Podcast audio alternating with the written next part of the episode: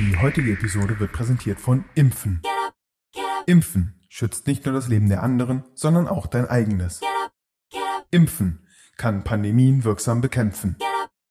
Impfen. Jetzt mitmachen. Impfen wirkt nachweislich über den Placebo-Effekt hinaus.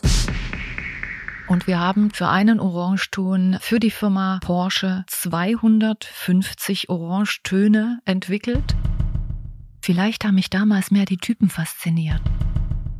Es war circa ein reichliches Jahr später, nach der Verleihung des Bauhauspreises, wo ich dann äh, äh, letzten Endes den Ausreiseantrag gestellt habe. Redet bitte nicht über Geld. Wo man die schwarzen Schafe immer wieder mal vorfindet, ist tatsächlich im Bereich Heimtextil. Und ich bin immer noch auf der Suche nach dieser Innovation. Ich habe immer gesagt, ich würde gerne noch mal so eine Innovation ins Leben stellen.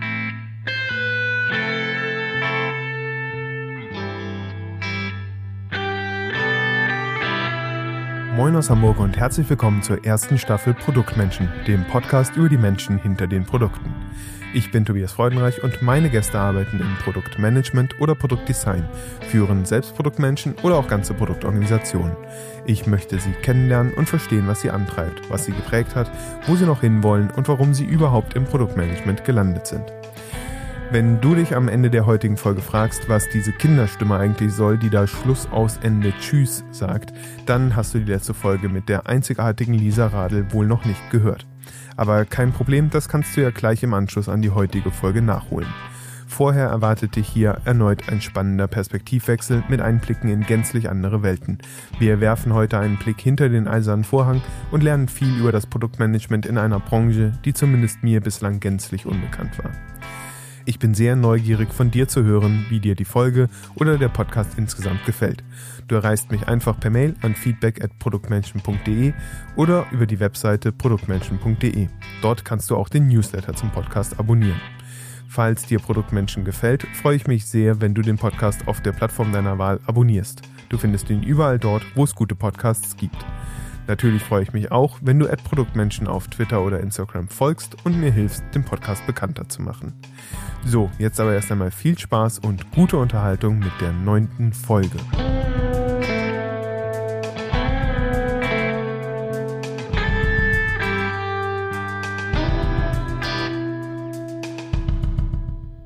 Mein heutiger Gast ist aus Hameln angereist und hat wahrlich beeindruckende Erfahrungen im Reisegepäck.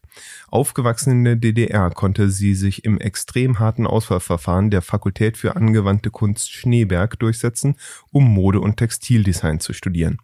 Ihr Abschluss wurde mit dem höchst renommierten Bauhauspreis ausgezeichnet, eine Sensation für die junge Absolventin und damit der vermeintliche Grundstein für eine steile DDR-Karriere.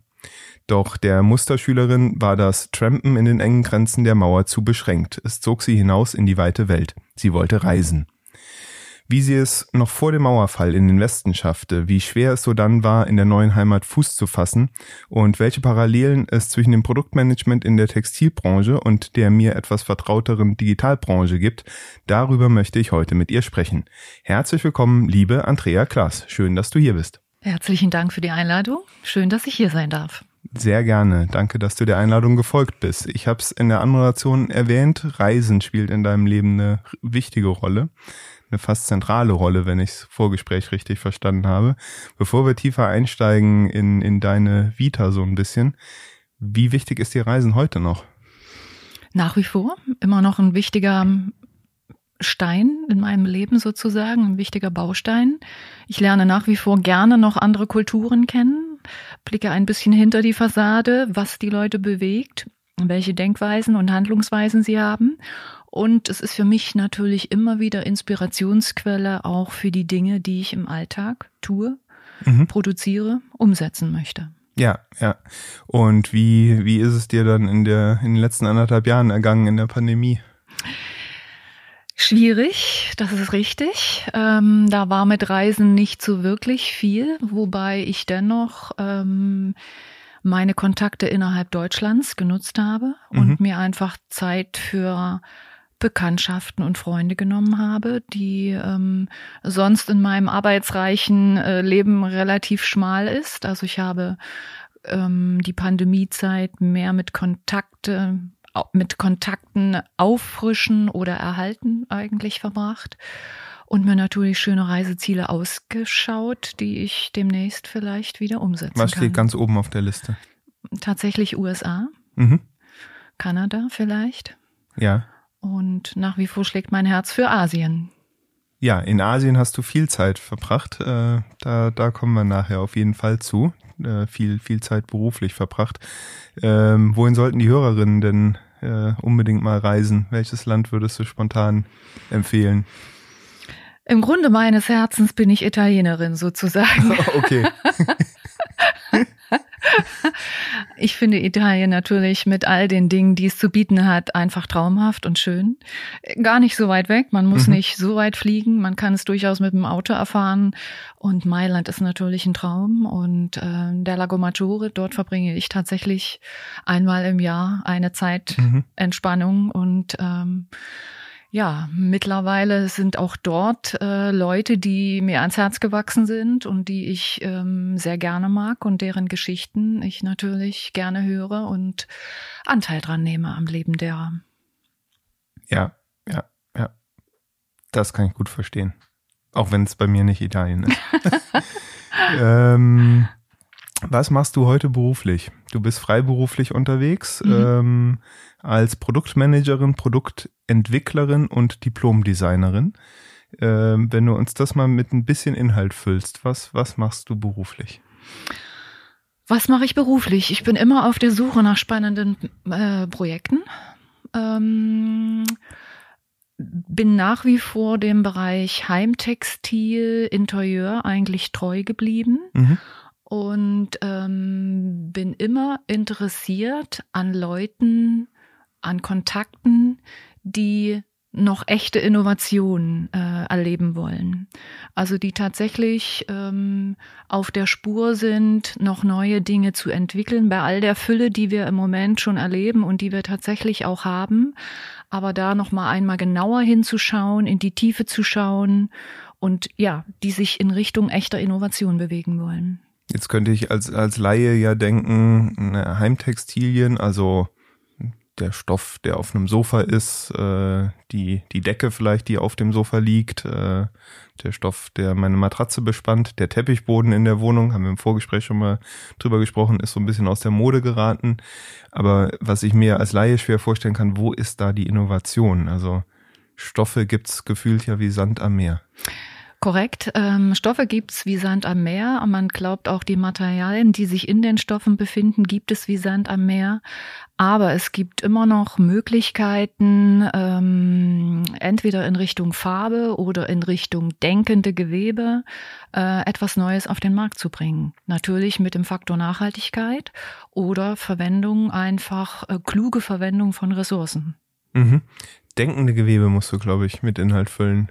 Da wird's spannend. Denkende Gewebe. Das Smart Kissen, oder? Äh, ja, ähm, damit ist äh, schließlich und endlich gemeint, dass der Stoff, ähm, den man für den Bereich Heimtextil oder für ein Interieur entwickeln kann, einfach noch Zusatznutzen bringt. Mhm. Ähm, dass man ähm, sagen kann, okay, bei einer bestimmten Temperatur äh, setzt sich eine Veränderung im Stoff in Gang, die eben dann den Bewohner ähm, des Hauses, der Wohnung vor dem Sonnenlicht oder vor zu hoher Temperatur schützt. Genauso geht es natürlich in die andere Richtung, dass man sagt, ähm, dass keine Temperatur äh, abfließt. Also da gilt es natürlich abzuwägen oder dass der Stoff oder das Material, die Oberfläche einfach vielleicht ähm, in der Lichtbrechung eine an, interessantere Struktur annimmt oder vielleicht sogar eine Farbveränderung, Mhm. die eben wiederum dann einen Zusatznutzen anbietet, dass das Auge entweder erfrischt wird oder man einfach nochmal eine Wandlung erfährt. Und das ist tatsächlich 2021 gibt's noch Innovationen, was Farbe von Stoffen und, und Lichtbrechungseigenschaften angeht? Nun gut, es ist ja so, dass äh, es diverse Trends gibt jedes Jahr und ähm, da erlebt man eigentlich auch, es gibt immer eine Farbe des Jahres. Jeder erlebt es als, ähm, als Novum oder ähm, Erfrischung. Mhm. Tatsächlich ist es natürlich, ist, war diese Farbe vielleicht auch schon einmal da. Ja, man man äh, sieht es nur in dem Fall anders, weil der Fokus einfach drauf gerichtet wird. Ja, kennen wir aus der Mode alle. Das genau. alle paar Jahre. Jetzt sind Schlaghosen, glaube ich, wieder richtig im Trend äh, gewesen, glaube ich schon wieder. Trends aber, ja. bewegen sich immer in dieser Wellenform. Ja. Also es gibt ein Auf und Ab. Wenn etwas ganz eng war, ist es ganz äh, ganz logisch, dass irgendwann wieder der, die Tendenz zur Weite einfach einsetzt. Hm. Und dennoch ist es so, dass ähm, zum Beispiel gerade bei Farbe, dass man dann einfach schaut, ähm, wie, wie ist äh, die Reflexion, wie ist die Spiegelung vielleicht, sind da noch andere Materialien einfach drin, andere Komponenten, ähm, die etwas Neues anbieten können. Mhm. Ja, was ist die Trendfarbe dieses Jahr? Im Moment sind es, glaube ich, nach wie vor noch Blautöne. Okay. In Richtung Pink. Okay, ich bin hier völlig falsch ausgestattet. Herbstfarben gehen immer. ja, gut. Sehr, sehr, sehr gut. Äh, ähm, du warst oder bist ja auch in der Lehre tätig äh, mhm. gewesen. Mhm. Äh, warst oder bist, musst du vielleicht noch äh, mir erklären. Ähm, vom Xing-Profil her ist es ein warst, wenn ich es richtig verstanden habe, ähm, und lehrst zum Thema Produktmanagement. Ähm, was lehrst du? Was vermittelst du? Also es ist tatsächlich so, dass ich als Dozentin äh, auch an der Fakultät Schneeberg tätig war, noch vor mhm. meiner Ausreise. Leider einen sehr kurzen Zeitraum. Ähm, wäre vielleicht wieder mal ein Projekt für die Zukunft, das sollte man nochmal angehen, sollte man nochmal drüber mhm. nachdenken. Im Moment ist es so, dass ich als freie Dozentin natürlich tätig bin ähm, in Richtung auch Unternehmensführung, dass man einfach der nächsten Generation ähm, aus seinem Leben erzählt und natürlich Dinge, die man mitgenommen hat, aus der Erfahrung heraus, dass man in Richtung Unternehmensführung einfach strategisch, operativ nochmal aufzeigt, wie kann man im Produktmanagement arbeiten. Mhm. Was macht Sinn? Was ist nachhaltig? Was, was würdest du äh, jemandem raten, der heute überlegt, in der Textilwirtschaft tätig zu werden? Also jemand, der jetzt irgendwie sein Abitur gerade gemacht hat und überlegt, Textildesign zu studieren. Da muss man natürlich sehr charakterfest sein, würde ich sagen. Also das ist nichts für schwache Nerven. Das vielleicht gleich vorweg. Aber ähm, es nützt halt nichts, ähm, nur den schönen Schein oder das schöne Design im Auge zu haben. Man muss eine große Affinität zu Zahlen haben, mhm. muss auch ähm,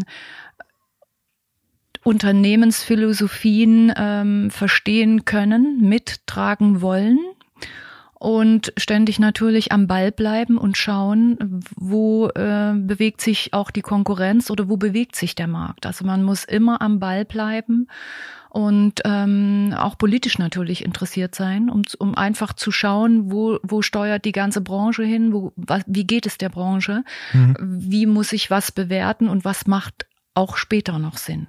Und würdest du jetzt äh, äh trotzdem sagen, es ist noch eine Branche, da würde ich junge Menschen ermutigen, reinzugehen? Oder sagst also, du, oh, das ist eigentlich, das ganze Fahrwasser ist so äh, eng, da muss ich, äh, muss ich jetzt keinen motivieren, in meine Fußstapfen zu treten? Es ist sicher keine Wachstumsbranche, aber ich ähm, kann ja zurückblicken auf mindestens drei Jahrzehnte, äh, in denen ich in, der, in dieser Branche tätig war. Mhm. Und ich für meinen Teil bin sehr dankbar für die Erfahrung, wenn die auch äh, nicht immer nur positiv waren, aber an Schwierigkeiten wächst man ja auch. Und jemand, der einen gewissen Biss hat, immer neugierig bleibt und den absoluten Willen hat, etwas Neues zu schaffen, der ist dort natürlich nach wie vor genau richtig. Mhm. Es ist sicher keine Branche, wo es leicht fällt.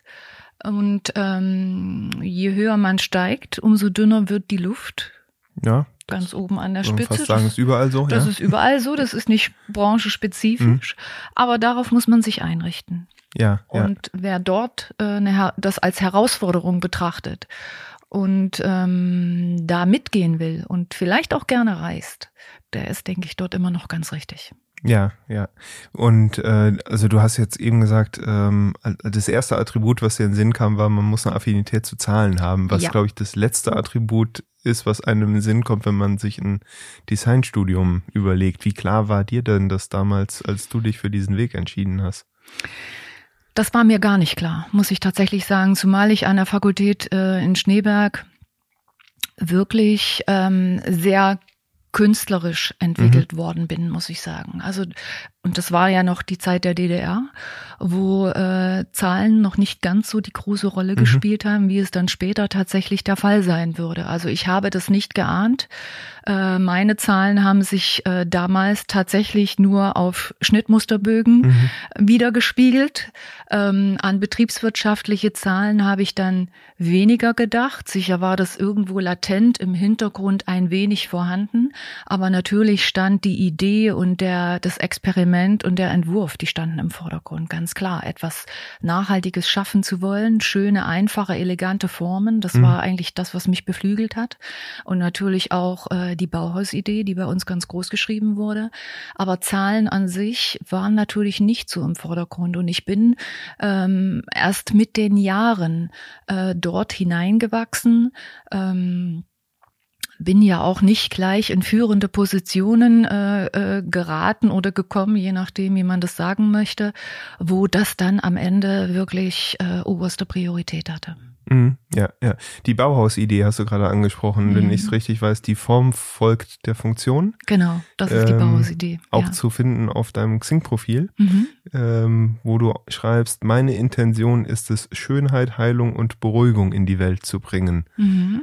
Heilung und Beruhigung sind mir ins Auge gesprungen. Was ist dein Beitrag um Heilung? Also erstmal, was muss geheilt werden und wie, wie, wie ist dein Ansatz, diese Heilung in die Welt zu bringen? Also ich bin nach wie vor absolut begeistert von dieser Idee, die das Bauhaus damals ähm, installiert hat oder ins Leben gerufen hat. Und ähm, das Bauhaus steht ja tatsächlich für diese einfachen, eleganten Formen, äh, wo der Betrachter im Grunde vielleicht noch gar nicht erfasst hat, wenn er das das erste Mal sieht oder berührt oder damit arbeitet und umgeht, worum es sich tatsächlich hm. handelt, sondern es schmiegt sich jetzt ganz einfach, sage ich mal, in die Hand oder äh, fügt sich in die, in die Funktion ein, ganz automatisch.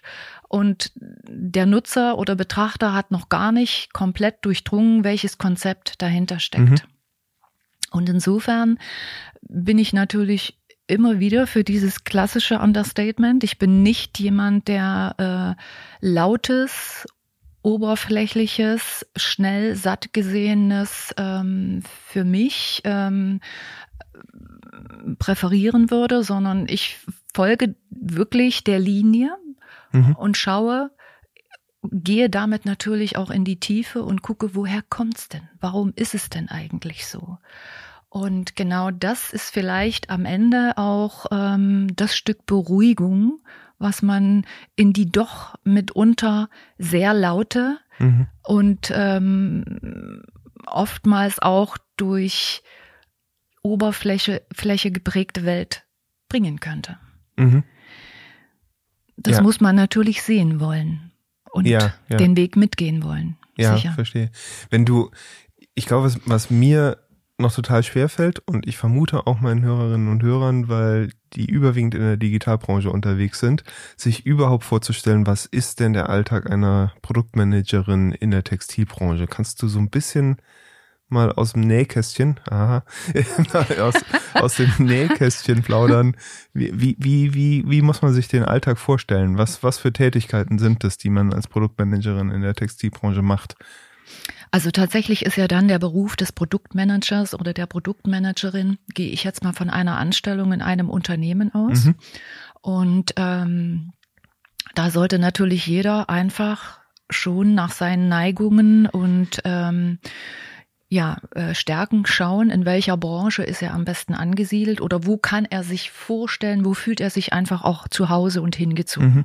So, da ist es ja schon ganz wichtig, ähm, gehe ich jetzt mehr in den Bereich Heimtextil, also Stoffe für, für eine Wohnung oder textile Flächen für eine Wohnung oder gehe ich vielleicht sogar in den Automobilbereich, wo es mhm. deutlich mehr um neue Technologien, um Technik, um Form geht. Mhm. Form, Schönheit, Linientreue auch.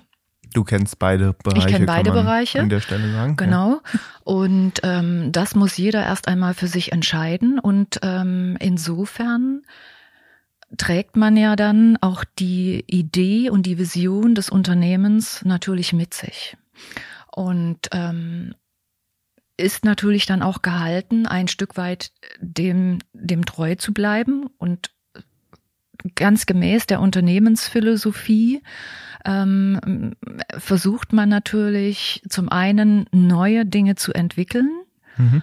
alte, bewährte Dinge zu halten, bestimmt dort natürlich auch das Qualitätslevel aktuell und für die Zukunft und managt im wahrsten Sinne des Wortes natürlich die Kollektionen. Also mhm. die, äh, ja, die Produktentwicklung, äh, die das Unternehmen äh, neu herausbringt oder gerne weiterführen möchte. Je nachdem. Das geht auch dort, genauso wie im digitalen Bereich, vermutlich um den Lebenszyklus, den ein mhm. Produkt hat. Und dort unterscheidet man auch im textilen Bereich ganz genau, wann ist es notwendig, ein Produkt ähm, äh, sterben zu lassen oder durch ein neues zu ersetzen und wie, äh, wie gestalte ich diesen Lebenszyklus mhm. eines Produktes. Und den, ähm, bei mir war es so, dass ich tatsächlich alle Bereiche bespielt habe. Das heißt also von der Produktentwicklung, also vom, äh, von der Schaffung eines Designs selbst mit Bleistift, mit Buntstift, mit Pinsel, der Entwurf, später dann natürlich der digitale, die digitale mhm. Umsetzung mhm. dieses Entwurfes. Dann ging es darum, äh, ähm, dem Ganzen eine, eine Form oder eine, ja, äh, eine Natur zu geben, sprich ähm, ein Gewebe oder ein Gestrick herzustellen an der Maschine, setzt mhm. voraus, dass man äh, viele Maschinentechnologien kennt, dann die Farbe zu verleihen, und im Endeffekt dann äh, ganz genau zu sagen, welches Qualitätslevel dieses Produkt haben muss und nach der Schaffung des Prototypen natürlich die Massenproduktion mhm. anzustrengen oder eine Vervielfältigung einfach anzustrengen. Und, und all diese Schritte machst du dann in Personalunion oder? Es hat tatsächlich Unternehmen gegeben, wo ich ähm, nach einer Umstrukturierung alle Bereiche bespielt habe mit wenigen mhm. Kollegen, also mit einem kleinen Team. Und wir haben dann alle diese Schritte nacheinander getan bis hin zur Vermarktung. Also was kommt in den Koffer, was wird veröffentlicht. Und auch dort dann in Zusammenarbeit mit dem Außendienst wird das Produkt dann tatsächlich in der Öffentlichkeit installiert. Mhm. Man ist als Produktmanager eigentlich immer die Schnittstelle zwischen ähm, der Vorstufe, also heißt, man kauft im besten Fall noch äh, die Garne mit ein, wenn es mhm. jetzt um äh, textile Produkte eben geht oder eben die Farbstoffe. Ne, man lässt also, man hat Gespräche mit den Lieferanten, schaut sich die Lieferanten auch vor Ort einmal an, mhm. entwickelt notfalls dann dort in den Ländern mit diesen Teams das, was man braucht. Mhm. Man ist die Schnittstelle zum Vertrieb, weil der Vertrieb auch ganz klar die Daumen hebt oder senkt. Je nachdem, die sitzen natürlich an der Quelle und wissen, was der Kunde im Grunde genau haben will. Mhm. Und ähm, am Ende ist man dafür verantwortlich, ein solches Produkt mit dem gewünschten Qualitätslevel zu einem bestimmten Preis für dieses Unternehmen zu installieren. Mhm. Und Ansprüche zu erfüllen, ganz ich, klar. Ich, ich finde es gerade super spannend, weil ähm, das, das, was du so beschreibst, ähm, also wenn ich so auf meine Branche gucke, ähm, da gibt's eine, eine, ich würde sagen, eine, eine relativ strikt und klar verstandene Trennung zwischen, es gibt die Rolle des Produktmanagers, es gibt die Rolle des Produktdesigners, ähm, es gibt die Rolle des, äh, du hast eben Produktentwickler gesagt, bei uns gibt's dann eben die Entwickler, die dann die Programmierer sind, die, äh, die das Ganze bauen. Und wir versuchen, das äh, in, in crossfunktionalen Teams, die auf Augenhöhe miteinander arbeiten, zu motivieren, dass die gemeinsam ähm, das beste Produkt für Nutzer und damit für den Markt entwickeln. Ähm, wenn ich dich richtig verstehe, findet ganz viel davon aber eben nicht mit einem Team statt, dass du jetzt irgendwie den, den Produktionsexperten hast und äh, ähm, die Designerin eine eigene Rolle ist, die sich eben nur ums ähm, ja, vielleicht um die Beschaffung vom Stoff, um die optischen Eigenschaften, die, den Zusatznutzen, den du eben gesagt hast, Gedanken macht. Und dann eben ein Produktmanager, der das zusammenhält, orchestriert, koordiniert, ähm, sondern dass ganz vieles davon dann tatsächlich von dir selbst ausgeführt wird. Das ist tatsächlich so.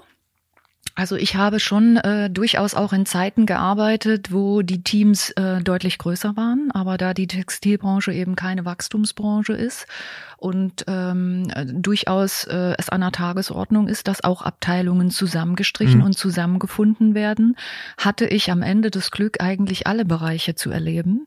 Ich habe auch äh, ähm, am Anfang meiner Laufbahn tatsächlich, ähm, sage ich mal nur in Anführungsstrichen, ähm, Designs gezeichnet mhm. und habe dann mit der mit der mit dem Musterlabor beispielsweise dafür gesorgt, dass man das auf die entsprechende Decke, sage ich mal, Text, mhm. auf den textilen Bereich äh, nach meinem Gusto, nach meiner, nach meinem Wunsch übertragen hat. Mhm. Und das wurde dann dem Vertrieb vorgestellt und es wurde dann im Endeffekt entschieden, kommt es in die engere Wahl oder nicht. Ja, ja. Jetzt hast du eben gesagt, der Vertrieb ist so derjenige, der hat das Ohr, Ohr am Gleis, ähm, um rauszufinden, was funktioniert im Markt, was funktioniert nicht im Markt. Ja. Ähm, ist das so oder sprichst du auch selbst mit Nutzern, mit Endkunden? In, inwiefern ist das Teil der Aufgabe vom Produktmanager selbst? Das ist natürlich wünschenswert, dass man das tun kann, ist aber leider in nicht allen Unternehmen äh, gang und gäbe. Mhm. Und ähm, ich habe mir aber trotz der vielen Jahre und trotz der ganzen Erfahrung, die ich gemacht habe, eigentlich immer die Neugier erhalten, eben sage ich mal, dem Volk aufs Maul zu schauen, wie man so schön sagt, und immer wieder zu gucken äh, in, die, in die Straßen, äh, groß, klein, Großstadt, Kleinstadt, Land, immer zu gucken, äh, was ist denn im Moment Trend? Mhm. Was wird denn gebraucht? Was, was, was, wo ist der Bedarf? Und ich denke, dieses, äh, diese Neugier und dieses wache Interesse sollte eigentlich ein guter Produktmanager nie verlieren und immer mhm. haben. Ja, ja, da gibt's doch einige Parallelen, ja. ähm, wobei äh, wir immer sehr darauf achten, dass Produktmanager am besten Fall täglich Kontakt mit Nutzern haben. Ja. Um die Empathie. Aber ich habe es auch schon sehr positiv erlebt. Das möchte ich hier noch ergänzen. Äh, es gibt zum Beispiel, ich habe ja auch bei der Kollektion Schöner Wohnen mitgeholfen mhm. und äh, dort äh, meine Produkte platzieren können in der Kollektion. Ich kenne das Magazin Schöner Wohnen. Ist ja, das, da das gibt es aber auch eine, genau, ja. Schöner Wohnen hier in Hamburg, Krone und Jahr angesiedelt. Ja. Und äh, die haben ja auch eine Kollektion. Mhm. Die setzt sich ja zusammen aus verschiedenen Herstellern im Bereich Farbe im Bereich Heimtextil, mhm. im Bereich Fensterkleid. Ja. Und ähm, dort haben wir zum Beispiel eine ganz groß angelegte Studie gefahren, bevor wir in die Kollektion eingestiegen sind und haben tatsächlich äh, mit einem äh, mit einem Büro aus der Werbebranche mhm. im Endeffekt geschaut, wer ist denn eigentlich unsere Kundin? Und da wurde ganz klar, also war wirklich eine große Studie und hat äh, eine Menge an Erkenntnissen gebracht, wurde ganz klar definiert. Wer ist zum Beispiel Ulrike? Mhm. Ulrike sitzt in der Vorstadt mhm. von Hamburg, ist so und so Ach, alt, ja, ja. mit diesem Einkommen ja. und wird Personas wahrscheinlich entwickelt. Genau. Genau. Mhm. Und äh, das ist natürlich hervorragend, wenn man die Zeit hat und wenn man äh, die Finanzen hat, eine solche Studie zu fahren, bevor man in eine Produktentwicklung, in eine echte Innovation wirklich ja, einsteigt. Ja. Und bei uns würde dann jetzt losgehen, ich habe irgendwie ein bisschen meine Zielgruppe verstanden, jetzt würde ich äh, als nächstes versuchen, äh, rauszufinden, welche Bedürfnisse haben denn äh, hat, denn diese Zielgruppe? Ähm, was sind vielleicht Schmerzpunkte? Was sind, was, was sind Bedürfnisse? Was sind Wünsche? Und würde überlegen, welches dieser Bedürfnisse hat das größte Potenzial, ähm, wenn, wenn ich es heben würde, dann am Ende auch ein funktionierendes Business draus zu machen. Ähm, und würde dann, wenn ich äh, schaue, was sind jetzt irgendwie mögliche Lösungsansätze, um auf diese Bedürfnisse einzugehen, würde ich ganz viel prototypisch entwickeln und immer wieder mit Nutzern sprechen, um zu gucken, wie die Prototypen resonieren ähm, und würde sehr viel iterieren. Das ist ein sehr iterativer Prozess bei, bei uns. Wie, wie sieht das bei euch aus? Das ist genau so. Mhm. Genau so. Also, oder nicht anders im Endeffekt. Ne? Auch dann äh, gucken wir natürlich erstmal, welches Produkt in dem Bereich, wo ich tätig bin, wenn ich in der Teppichbranche tätig bin, ist das ganz klar definiert. Geht es um den Bodenbelag? Mhm. Bin ich natürlich im Bereich Heimtextil äh, tätig, dann äh, gucke ich, okay, wo ist im Moment die Affinität am größten? Was wird gebraucht? Wo ist der Bedarf am größten? Und dort entwickle auch ich dann im Endeffekt, im Endeffekt mehrere Prototypen und die werden dann vorgestellt. Vorstellt. Vielleicht werden sie erstmal im Haus getestet, auch sowas gibt es ja, oder man äh, strengt einen größeren Testrahmen an, bevor man dann äh, sich am Ende entscheidet und es im größeren Rahmen dann auch vorstellt, ganz klar. Ja, ja.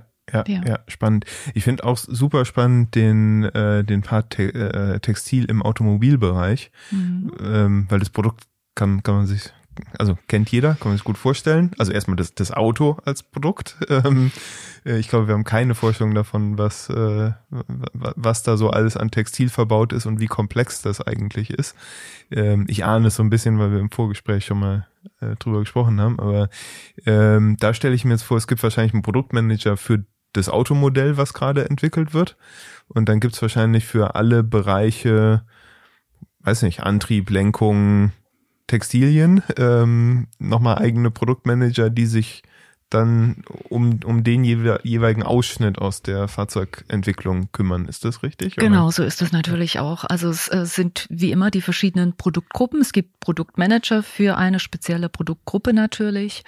Und ähm, Sicher ist es dann genau so, dass man sich eigentlich überhaupt keine Gedanken macht, wenn man in so ein Auto einsteigt, mhm. äh, was da äh, an Ideen, an Entwicklung tatsächlich äh, hineingeflossen ist, sozusagen als reiner Nutzer. Ja, doch, es gibt diesen einen Moment, wenn man in der, wenn, wenn man äh, äh, wenn die Kinder hinten alles vollgekrümelt haben und man sich fragt, warum hat man im Auto immer Teppichböden, die man nicht absaugen kann. genau, super. Ja. Genau. Neue Produktidee, genau. Genau so muss es sein. Vier Stunden mit dem Staubsauger, um den Sand rauszukriegen. Ja. ja, aber es ist natürlich sehr viel mehr als nur äh, das Polster auf dem äh, oder der textile, ähm, die textile Oberfläche auf dem hinteren Sitz. Es sind beispielsweise natürlich auch diese Kederbänder, die ähm, äh, in, der, in mhm. der Tür verschwinden nahezu. Und es ist offenbar immer nur ein Moment oder ein kleiner ja. Augenblick, wenn man die Tür öffnet und man sieht da etwas blitzen. Es ist einem gar nicht so bewusst, aber was es tatsächlich für eine mhm. wichtige Funktion ist, um äh, genau äh, die Passform zu behalten, mhm. das Material äh, nicht, nicht nur ein Jahr bestehen zu lassen, sondern eben deutlich länger mhm. die Farbe zu halten. Da gehört natürlich Den sehr BMW viel. Den BMW-typischen Sound beim Schließen der Tür herzustellen. Genau, ja. da gehört schon sehr viel äh, Know-how dazu, das ist richtig. Ja, ja, Wahnsinn. Und, und da läuft's dann auch so ab, dann ähm, dass, also ist, ist dann der Aufgabenbereich von einem Produktmanager am Ende dafür zuständig zu sein, festzulegen, in welchen Mustern ich mir jetzt die Innenausstattung bestellen kann in dem Car-Konfigurator? Naja, da würde ich dann doch nochmal eine Bresche für den Produktmanager schlagen wollen. Am Ende ist der Produktmanager tatsächlich derjenige, der das Gesamtkunstwerk zusammenzieht, mhm. sozusagen. Mhm. Ne? Ähm, da wirken schon sehr viel mehr Leute mit, eben der Produktdesigner oder Produktentwickler ist ist dann schon ähm, der Kern der Sache, mhm. der im Endeffekt die Ideen entwickeln muss, die Farbe bestimmt und Farbe ist natürlich beim Automobil ähm, hat eine absolut hohe Priorität mhm. im Sinne auch von ähm, Lebenszeit, also Lebensdauer natürlich. Ähm, aber da spielen schon viele Faktoren mit hinein. Ähm, Material, wie gesagt, äh, Farbe, ähm, Musterlabor im, im Sinne von, von Farbentwicklung Entwicklung natürlich auch. Und der Produktmanager behält alle, alle, alle diese Stränge äh, im Auge, dass er sagt, die Farbe muss stimmen, das Material muss stimmen, der Preis muss stimmen, das Qualitätssegment muss stimmen und es muss halt wirklich allen Ansprüchen gerecht werden. Und am Ende der, der ist derjenige, der das dann wirklich zusammenführt mhm. und sagt, so, jetzt passt das. Ja. Und ja. ich kann mich erinnern, dass das ist tatsächlich nicht leicht. Ähm, auch als Produktmanager führt man dann schon einmal als ähm, die Verhandlungen mit dem entsprechenden Automobilhersteller. Und wir haben tatsächlich für einen Orangeton äh, für die Firma Porsche mit unter 250 Orangetöne entwickelt, bis wir diesen wow. einen Orangeton hatten, mhm. den sich Porsche eben vorgestellt hat und der für dieses Modell dann wirklich zum Einsatz gekommen ist. Da würde ein Laie sagen, ich sehe da überhaupt keinen Unterschied, mhm. aber das ist eben genau das Können und die Herausforderung und am Ende natürlich auch das Wissen und das Know-how, das so hinzukriegen. Diese Farbtöne werden unter unterschiedlichen Leuchten betrachtet, Tageslicht, ja, Nachtlicht, ja. so ist es ein, ganz einfach. Ja, und dann dauert eine Entwicklung mitunter schon mal so lang. Und ist das dann das Markenverständnis von Porsche, was da die Diskussion prägt, äh, dass man sagt, nee, das passt nicht zu uns, das ist noch nicht das Orange, was wir, was uns verkörpert, oder ist das auch nah am Nutzer entwickelt? Ich denke schon, dass das in erster Linie natürlich wieder gesteuert ist von der Firma Porsche in dem Fall, wo es eben auch verschiedene Produktmanager für die Segmente gibt. Lenkrad, Armaturenbrett, mhm. die dann alle zusammenkommen. Und im Auto kommen ja gerade dort sehr viel Materialkomponenten mhm. zusammen, die einen haben eine matte Oberfläche, die andere haben eine glänzende Oberfläche und das Textil hat nochmal eine ganz andere Oberfläche. Ja, ja, ja. Und das muss man natürlich zusammenbringen und ähm, da ist es schon entscheidend. Ähm, der Gesamteindruck. Der Gesamteindruck, ähm, wissen wir ja aus dem Medienbereich auch, gibt es ja auch viele unterschiedliche Oberflächen. Manche sind hm. matt, grobkörnig, feinkörnig, glatt, lackiert und das natürlich auf den Punkt zu bringen äh, und dann noch die Farbrichtung zu finden, geht es ins Rot, geht es ins Blau, mhm. geht es ins Gelb. Das sind schon ähm, sehr, sehr fein abgestimmte Sachen. Welche Farbstoffe setze ich ein? Darf ich mhm. einen Metallkomplex einsetzen? Also da, da ist schon, ähm, das ist wirklich ganz, ganz fein abgestimmt. Wahnsinn, ja. Es, also es gibt, äh, ich, ich ahne, dass da ein Eisberg an Dimensionen drunter liegt, äh, die man sich äh, als, als Kind der Digitalbranche nicht vorstellen kann, mhm. weil äh, was du gerade mit Medien angedeutet hast, ist, da geht es dann um Papiere und genau, Hapt genau. Haptik und so ja, weiter. Auch dort, Haptik ähm, natürlich. Ja. ja, da beschäftigt sich ein digitaler Produktmanager nicht so viel mit. Ne? Ja, und äh, ich meine, wir wissen es ja aus dem ganz normalen Alltag. Eine Farbe, es kann ein Farbton sein im Endeffekt oder eine Farbgruppe, e, eben das Orange und ein Orange kann kalt sein, es kann mhm. warm sein und auch das spielt natürlich dann bei den verschiedenen Lichteinflüssen, die im, im, im Innenraum eines Autos wirken, eine große Rolle. Was, was will ich dadurch bewirken? Ja. Ja, und ist, dann ist, ist wichtig, dass es auch spannende Sache. zehn ja. Jahre die italienische Sonne drauf geschienen hat, soll es genau. immer noch das gleiche Orange sein. Ne? Genau. Ich erinnere die Wollskala aus meiner Ausbildung. ist es die Wollskala? Ja, könnte sein, glaube ich. Da ging es, glaube ich, immer darum, wie lang ein bedrucktes Papier seine, also wie lang die Druckfarbe ihre Farbechtheit erhält. Ich genau. muss das hinterher recherchieren und rausschneiden, falls es falsch ist. Ja, ja, also wir, wir hatten tatsächlich im Studium, ich glaube schon auch so Farbe sehen oder Empfindlichkeit für Farbe ist ja so ein ganz spezielles Spektrum. Mhm. Und wir hatten tatsächlich im Beginn des Studiums äh, eine so eine Lektion, wo man sich äh, aus den großen Kunstwerken der alten Meister eins aussuchen durfte. Und dann hat man sich wirklich so ein kleines Zentimeterchen genommen aus diesem großen Vorbild und mhm. hat alle Farbtöne, die dort sich dort getummelt haben und dort stattgefunden haben, nochmal ganz akribisch nachmischen Nachgabe. müssen, ja. um überhaupt diese, um dieses Farbensehen überhaupt ja. lernen zu können. Ja. Wo jeder sagen würde, dass der die, Wahnsinn. Die Mona Lisa hat halt eine orange Jacke an. Nee, keine genau. Ahnung, was für eine Jacke genau. hat sie an. Sieht man überhaupt eine Jacke? Ich weiß es nicht. Genau. Red mich um Kopf und Kragen. Wir, wir gehen mal zum, äh, wir gehen mal weiter im, äh, im, im, im Themenspektrum. Ich würde nämlich gerne, du hast gerade schon angedeutet, die Anfangszeit deines Studiums, ich würde gerne noch ein Stück weiter zurück. Mhm. Einmal mit dir reisen. Kindheit in der DDR. In den späten 60er Jahren hast du ähm, schon deine ersten Gehversuche im Design unternommen, nämlich eine Malschule besucht als Fünfjährige. Genau. Was ist eine Malschule? das, was es vermutlich auch heute noch ist, nehme ich mal an, wenn es eine gibt. Und zwar, äh, gut, meine Eltern waren beide berufstätig, heißt also, ich äh, hatte viel Zeit an den Nachmittagen mhm. nach der Schule und äh, beziehungsweise fünf Jahre, genau, das war relativ früh, eigentlich schon noch Kindergartenzeit. Und ähm, dort gab es wie einen Malzirkel oder eine Malschule, wo sich eben Interessenten zusammengefunden haben, die dort dann im Bereich des Naturstudiums ähm, viele Techniken ausprobiert haben. Von, von der Federzeichnung über den Bleistift natürlich bis hin ähm, zu Farbe. Mhm. Und ähm, da war ich eine der jüngsten, das ist richtig. Ich habe mit fünf Jahren dort angefangen und war natürlich immer ganz erstaunt und tief beeindruckt von den Erwachsenen, was die da so machen.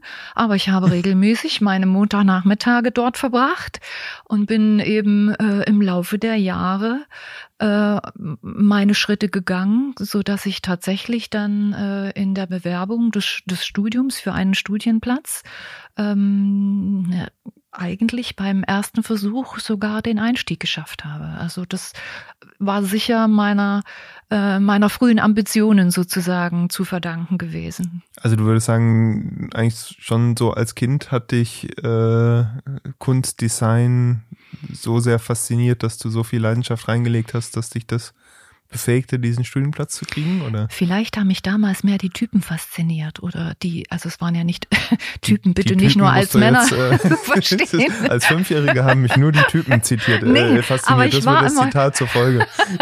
ich war, glaube ich, schon auch erstaunt und ergriffen, äh, wie dort äh, einfach gezeichnet und gearbeitet wurde, einfach von der Atmosphäre und vom Flair. Und mhm. äh, das hat, das hat mich schon fasziniert, ohne, ohne Frage. Auch ähm, einfach so sein zu können, wie man gerade war. Also wie, wie, wie stelle ich es mir vor? Ihr habt euch im Atelier nachmittags getroffen und jeder saß vor seiner Leinwand und das die Erwachsenen ich, saßen mit einer, das, einer, Flasche Wein und nee. der Zigarette in der Hand da? Oder? Nee, Wein nee. war ja bei uns damals nicht ja. ganz so üppig zu kaufen. ja. Und mit Zigaretten war das auch nicht so Den einfach. selbstgebrannten Schnaps. genau. Nee, das war tatsächlich in der Dachkammer des oder in, im, im Dachgehäuse des äh, Kulturhauses meines kleinen Ortes, wo ich mhm. aufgewachsen bin, dass sich dort ja durchaus vor Staffeleien einfach die Leute getroffen haben und dort ähm, äh, auch Kinder oder eben mhm. Erwachsene ihre Dinge äh, zu Papier gebracht haben. Ja. Frei nach Gusto. Äh, der eine hat mit Kohle gezeichnet, der andere eben mit Bleistift. Und dadurch, dass die Gruppe natürlich auch altersübergreifend war und mhm. ziemlich gemischt war, äh, hat man, vermute ich mal, im Nachhinein schon ziemlich viel mitbekommen. Ja, weil man so würde ich Mentoren, sagen. Genau. viele Mentoren um genau. sich herum hatte. Es war einfach eine nette Gemeinschaft sozusagen und war immer interessant und bunt zu erzählen hatte sowieso immer einer was. Mhm. Und vielleicht habe ich das mit fünf, äh, sage ich mal, noch nicht ganz alles so verstanden, aber interessant war es ohnehin, sonst wäre ich nicht die ganzen Jahre dabei geblieben. Und du bist dann wirklich bis, bis ins Erwachsenen, also bis zum Studium? Genau, solange wie ich mich dann im Ort, sage ich mal, dort bewegt habe, bin ich eigentlich immer dabei geblieben. Das ist so, ja. Also wir hatten natürlich dann auch an der Schule gab es dann noch einen Zeichenzirkel, mhm. aber der hat bei weitem nicht diesen Eindruck hinterlassen als diese bunte Malgruppe, sag ja, ich mal. Ja. Und was war der Moment, an wo dir klar wurde, die DDR ist mir zu klein?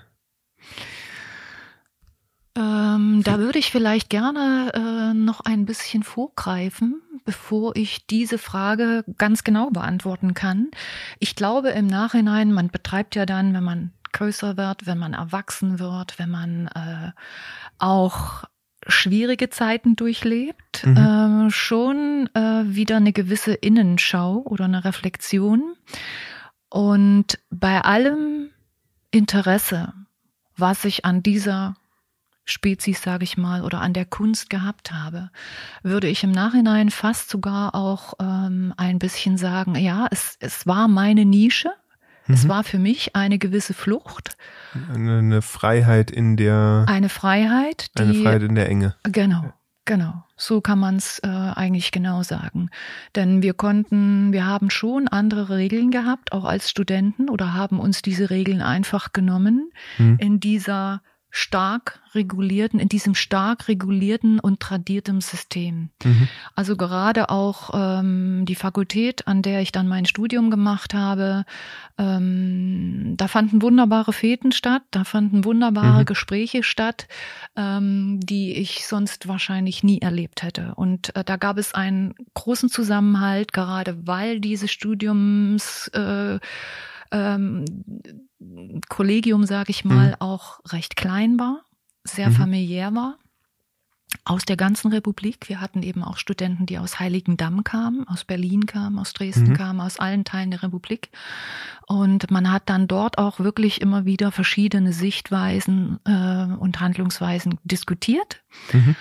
Und da hat sich natürlich auch immer wieder der Geist geregt, dass man einfach gesagt hat, so das Wort oder der Freiheitsdrang, der wurde schon wirklich kultiviert dass man sich nicht aufhalten lassen wollte von äh, Einschränkungen, von Hemmnissen, Blockaden mhm.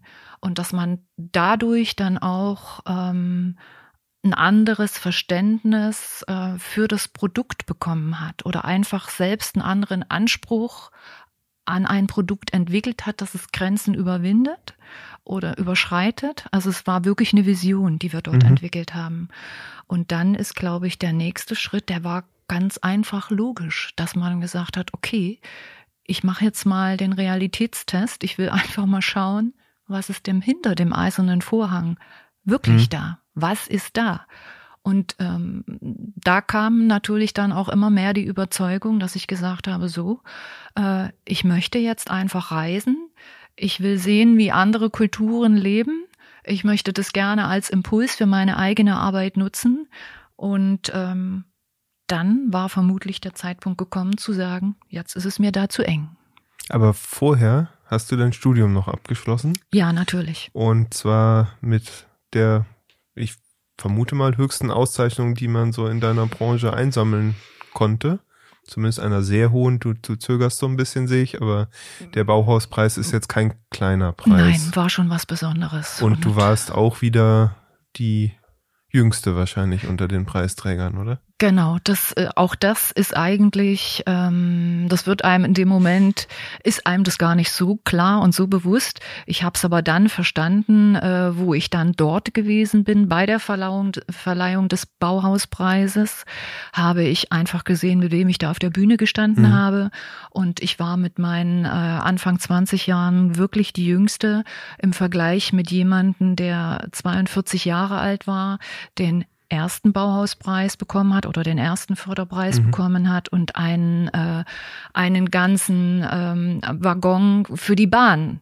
äh, mhm. ausgestattet hat. Also in dem Moment habe ich eigentlich erst reflektiert oder einfach erst verstanden, was da passiert.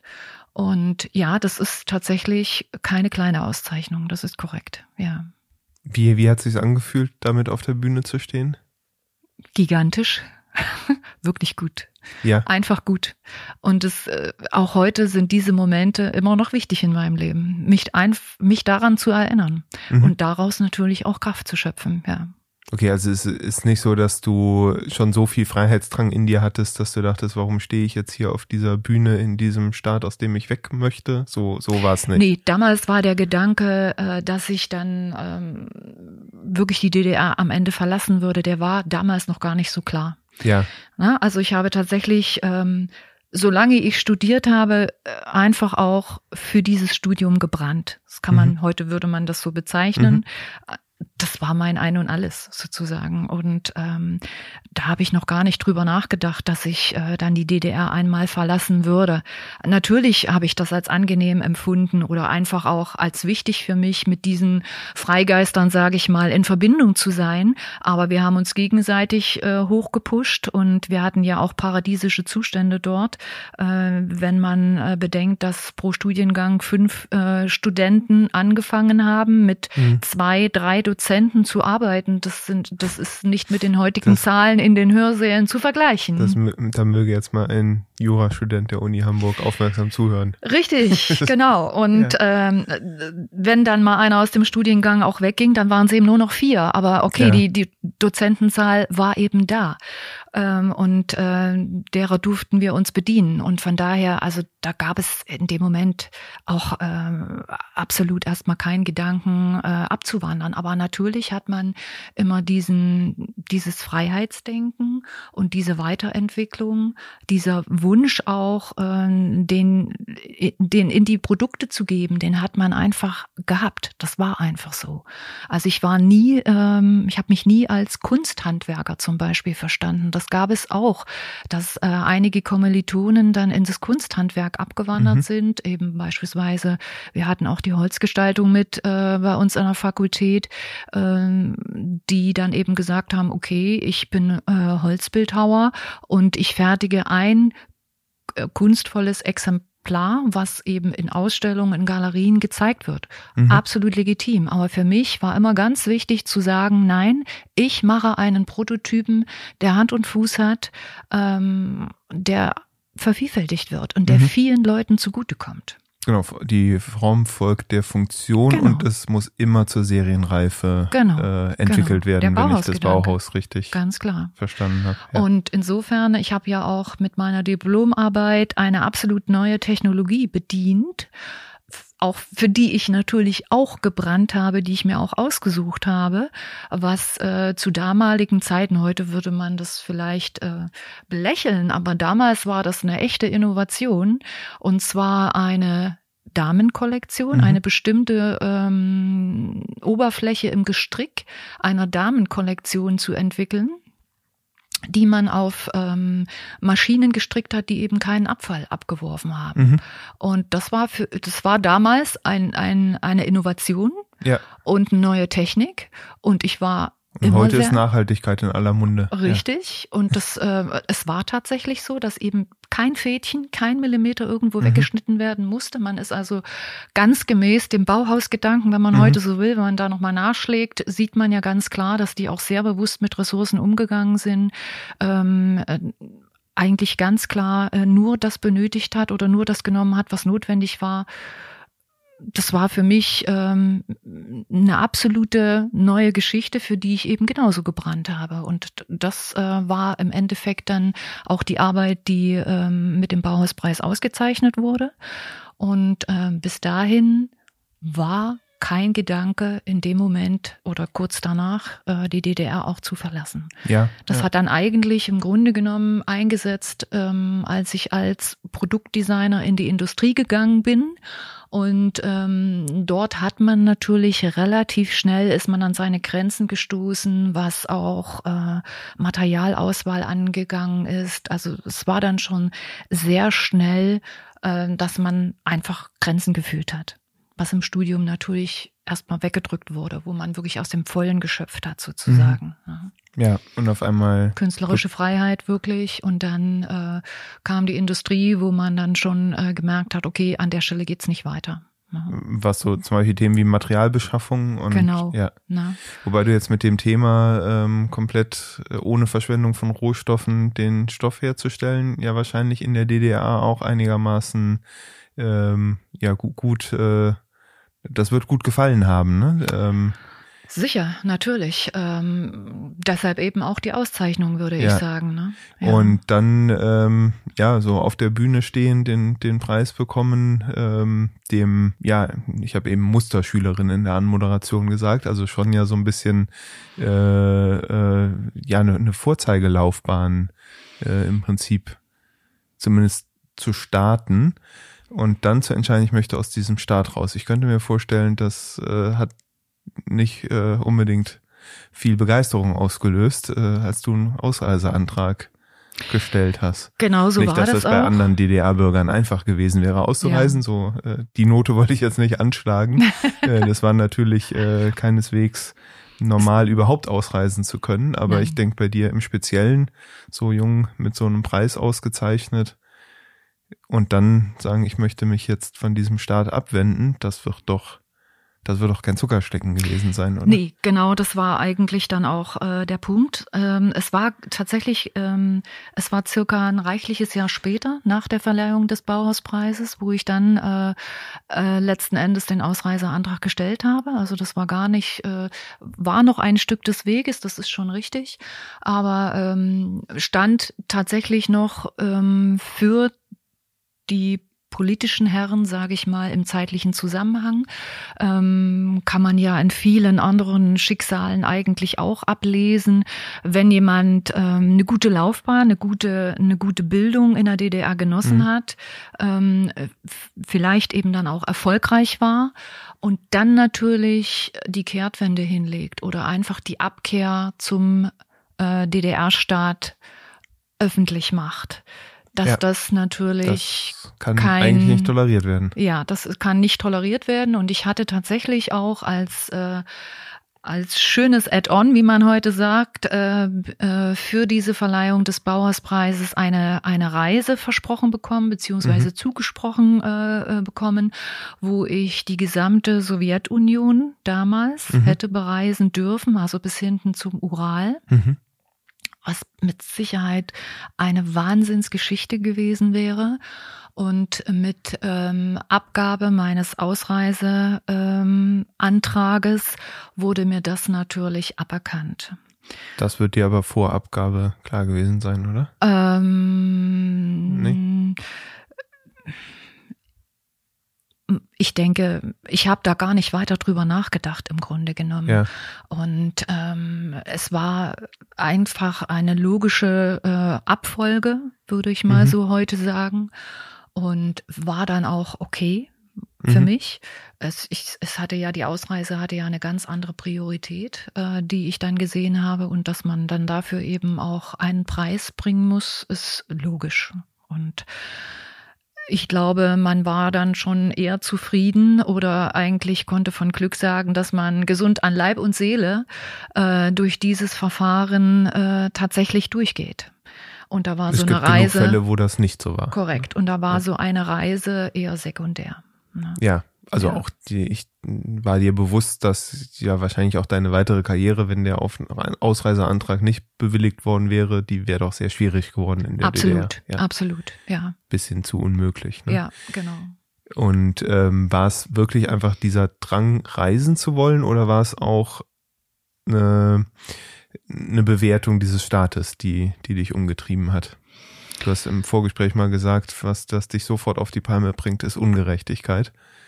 Die gab es ja reichlich in, in so Genau. einem ja. Unrechtsregime. Die gab's reichlich, ähm, aber ich glaube, meine meine Intention war tatsächlich ähm, so ein Stück weit in die Verwirklichung meiner Vision gehen zu wollen. Ne? Einfach Produkte zu schaffen oder wirklich ähm, Einflüsse aufnehmen zu wollen, die jenseits des eisernen Vorhangs gelegen haben. Einfach mehr wissen zu wollen, Mhm. ne? mehr entdecken zu wollen. Dieser Entdeckergeist, diese Zielstrebigkeit, die ich bis dahin ja absolut an den Tag Mhm. gelegt habe, ähm, die hat halt an der Grenze nicht halt gemacht.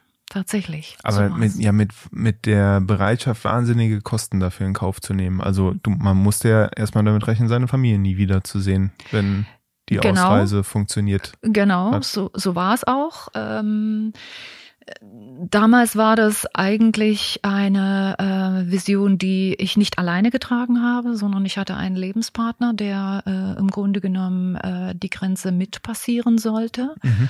Ähm, das hat leider damals nicht funktioniert, weil er eben umgekehrt ist auf dem Weg in diesem Oh. Verfahren.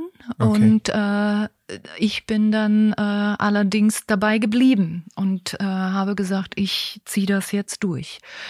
Das ist sicher auch ein Eckpfeiler in meinem Leben, an den ich immer wieder erinnert werde, ganz klar. Mhm. Im Nachhinein kann ich nur sagen, also für ihn war es sicher das Richtige, das so zu tun. Ähm, Für dich auch? für mich auch, sicher. Denn aus heutiger Sicht, ich bin ja nun nach vielen, vielen Jahren immer wieder dort in der Region Mhm. auch zu Gast. Ähm, für mich war es damals sicher das Richtige, auch wenn ich dann viele schmerzhafte Einsichten äh, in den nächsten Jahren hinnehmen musste. Aber mir, mir wäre es auf Dauer dort tatsächlich zu eng gewesen. Und äh, ich hätte immer das Gefühl gehabt, irgendwas zu versäumen oder zu verpassen. Und dann Mhm. ist es doch besser, den Schritt zu wagen und auszuprobieren. Und so habe ich es eigentlich immer gehalten im Leben. Aber da gehört sehr viel Willensstärke dazu, ne? Ja. Den jetzt noch den Lebensgefährten ja, hinter der Mauer zurückzulassen. ja, und die Situation war auch nicht einfach, weil ähm, es Gespräche, es folgten natürlich Gespräche. Mhm. Und ich musste tatsächlich innerhalb kürzester Zeit ähm, die Region verlassen, mit ganz wenig, was ich nur hatte. Mhm. und im Prinzip ja meine Familie zurücklassen, meinen Freundeskreis zurücklassen und auch einige Gegenstände. Man soll ja nicht an Gegenständen hängen, aber es gibt doch so einiges, Mhm. was einem etwas bedeutet. Und im Endeffekt erst einmal gehen.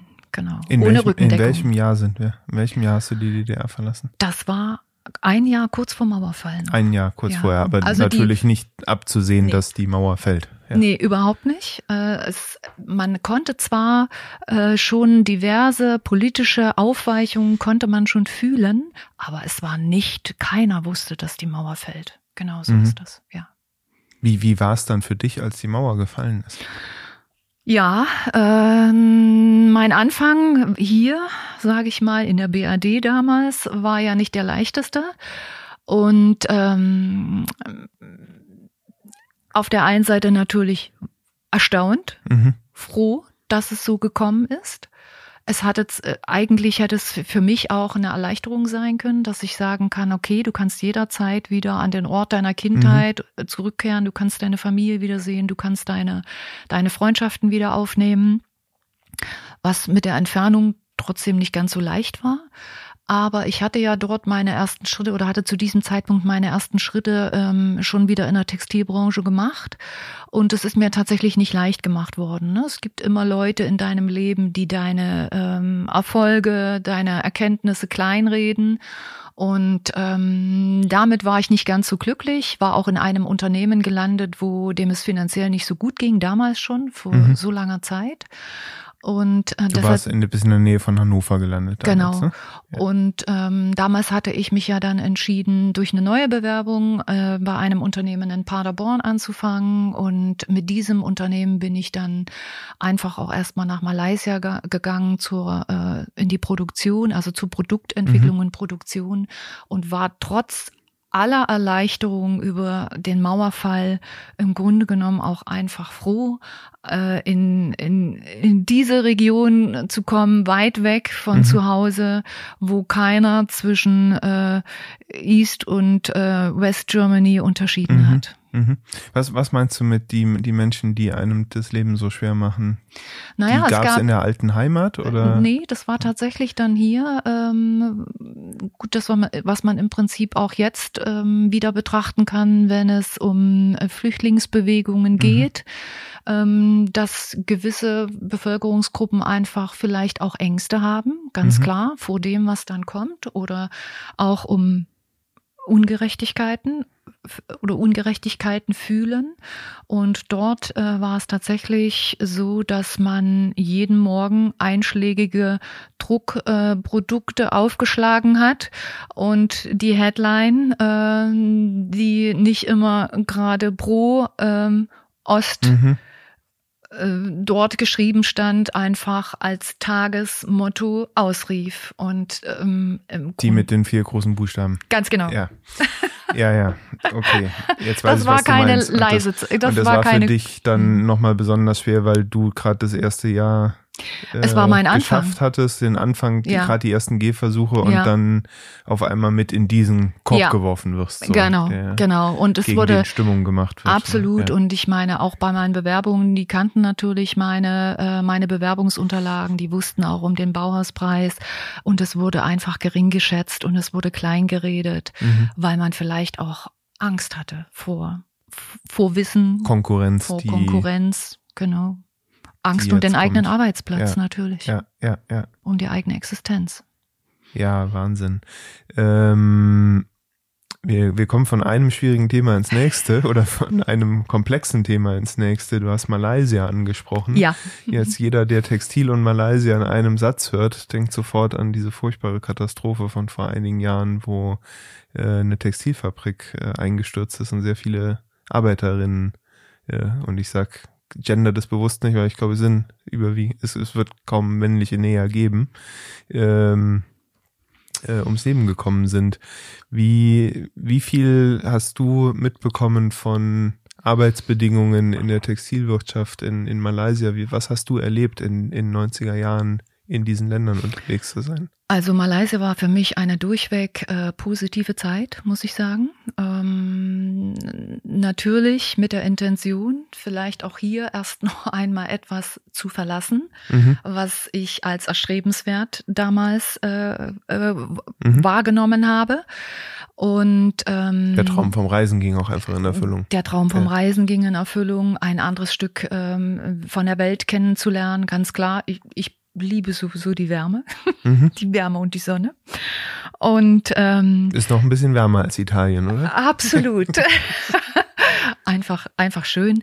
Und ähm, es war so, dass wir, man muss sich das so vorstellen, als Produktentwickler drei Monate jeweils in Malaysia waren, mhm. um dort eine Kollektion zu entwerfen, äh, dort die Vertretermuster zu erarbeiten äh, an der neuen Technik, mit der ich oder nahezu die ähnliche Technik, die ich auch für meine mhm. äh, Kollektion des Bauerspreises eingesetzt habe, die gab es nämlich dort war eine Schweizer Firma, die diese neue Technologie äh, vertrieben hat und in Malaysia stand ein ganzer Stricksaal voll von solchen Maschinen und ich war äh, wirklich froh für diese Firma zu arbeiten.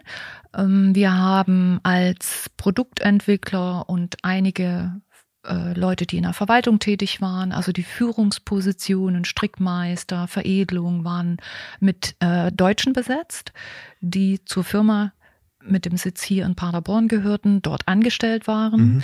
Und wir haben ganz dicht mit den Menschen zusammengearbeitet, die ja, mit den Einheimischen einfach. Mhm.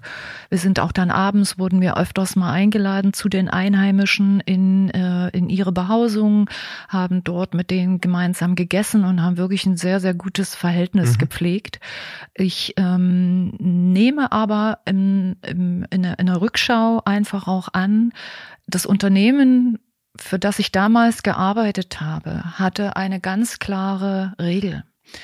Ähm, die haben ganz klar ihren Angestellten und vor allen Dingen die, die in Malaysia tätig waren, einfach gesagt, redet bitte nicht über Geld, wenn ihr da hinkommt. Mhm. Na? ihr als die Europäer, die da genau, hinkommen. Ja. Genau, redet mhm. nicht über Geld, weil das zerstört das soziale Gefüge. Mhm. Und genauso verhielt es sich auch mit der Kleidung, die wir da getragen haben. Wir haben uns ganz automatisch, es war ganz klar, wie wir uns zu kleiden hatten. Es war ganz klar, dass wir äh, freundlich, zuvorkommend mit dem einheimischen Personal im Team arbeiten und sich keiner auf eine höhere Stufe stellt. Und ich glaube, dass das eine ganz wichtige Regel ist, wenn man im Einvernehmen, im Team arbeiten möchte. Und das war damals ähm, für mich eine neue Erfahrung, dass das jemand so deutlich auch sagt und auch ansagt als Unternehmensphilosophie. Mhm. Und ähm, ich habe in den Jahren danach, wo ich dann vieles andere kennengelernt habe, oft daran gedacht und das wirklich nochmal aus der Rückschau einfach, wo ich einfach nur sagen kann, das ist so wertschätzend im Grunde mhm. genommen. Würde ich mir heute manches Mal wünschen. Aber die Motivation auch bei der Firma, wenngleich ich den, den Ansatz verstehen kann, mit der Wertschätzung reinzugehen, eben nicht mit der westeuropäischen Arroganz nee. Äh, nee. Äh, herzukommen. Nichtsdestotrotz der Grund in Malaysia zu produzieren wird gewesen sein, dass man billige Arbeitskräfte bekommt, oder? Sicher hatte das betriebswirtschaftliche Gründe für diese Firma, mhm. natürlich. Wenn man in Deutschland produziert hätte, wäre es dem Unternehmen deutlich teurer gekommen. Aber nichtsdestotrotz, ähm, das waren im Ursprung eigentlich drei ähm, Studenten, die diese Firma mal aufgebaut haben, drei mhm. Männer, die ähm, den Kopf der Firma hatten. Und ich denke schon, dass die äh, dort auch ein Stück weit ähm, ja die die Bevölkerung, sage ich mal, oder die Einheimischen auch gefördert haben im Endeffekt. Mhm. Also das steckte natürlich dahinter. Und ähm, sicher denke ich, die Ansage, geht wertschätzend miteinander um, stellt euch nicht höher, lasst mhm. jetzt äh, nicht eure besondere Position in irgendeiner Form, zeigt die nicht oder äh, provoziert damit nicht, sondern schaut, was ihr lernen könnt, nehmt das mit, ähm, versucht eurerseits äh, fruchtbar zu wirken mhm. sozusagen. Ich denke schon, dass es auch immer noch trotz des betriebswirtschaftlichen Gefälles eine Win-Win-Situation für beide Seiten war. Ja, ja. Gab es denn dann später vielleicht Stationen, wo du sagst, da bin ich an meine ethisch-moralischen Grenzen gestoßen? Ja, gab es. Magst du ein bisschen gab es, ähm, wo ich dann wirklich auch nicht in Malaysia, aber zum Beispiel in äh, China wieder tätig gewesen bin, außerhalb von Peking, für eine Kollektion äh, mit einem großen Namen, ähm, tätig geworden bin und äh, weiß, dass man dort bei den Produkten mit dem Öko-Label wirbt und wo ich die Produktionsstätten vor Ort tatsächlich gesehen habe, mich gefragt mhm. habe, wo ist hier die Umsetzung? Mhm. Wie komme ich zu einem solchen Gütesiegel? Mhm. Natürlich, solche Momente gibt es. Und was, was hieß das für dich in der Konsequenz? Was hieß das für mich in der Konsequenz? Mich nochmal schlau zu machen, mhm. ganz klar, dem nochmal nachzuhalten im Endeffekt, ähm, mein Bestes zu tun, um das Qualitätslevel zu erreichen mhm. oder zu halten. Ganz ja, einfach. Ja, ja. Soweit wie ich da persönlich drauf einwirken kann. Ja, wir haben im Vorgespräch schon gesprochen, da hatte ich dir erzählt, dass ich sehr beeindruckt war äh, aus, von dem Buch aus dem Jahr 2000, äh, No Logo von Naomi Klein, wo es um die Modeindustrie äh, geht, eben nicht um Textilwirtschaft in, äh, in, in dem Segment, in dem du unterwegs warst, aber die Produktionsstätten werden ähm, in der gleichen Nachbarschaft angesiedelt sein. Mhm. Ähm, und das fand ich sehr ja erschütternd damals zu lesen, wie wie eigentlich die Kleidung hergestellt wird, die wir mhm. in äh, in den westlichen Industrienationen tragen. Mhm. Ähm, wo man eigentlich auch sagen muss, hätte man sich denken können, wenn man die Preise sieht, zu denen T-Shirts bei Primark und Co. Mhm. Äh, heutzutage verkauft werden. Ähm, würdest du sagen, dass sich seit der Zeit was verbessert hat aus, aus deiner Wahrnehmung?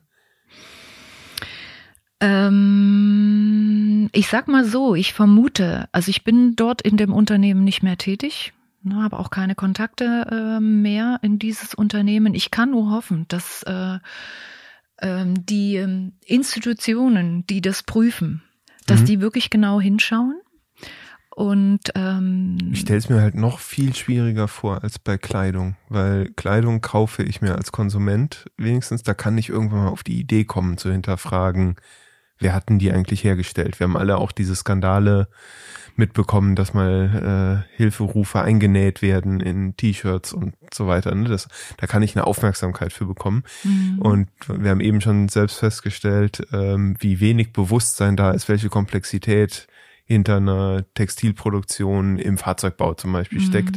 Ich glaube, der Weg, dass ich mir als Konsument darüber Gedanken mache, wo kommt eigentlich der Stoff her, der auf meinem Armaturenbrett vernäht ist, der ist ja unglaublich weit weg. Ne? Mhm. Also in der Autoindustrie äh, wird tatsächlich auch mit einem größeren Anspruch und mit deutlich mehr Härte kontrolliert. Das muss mhm. ich dazu sagen.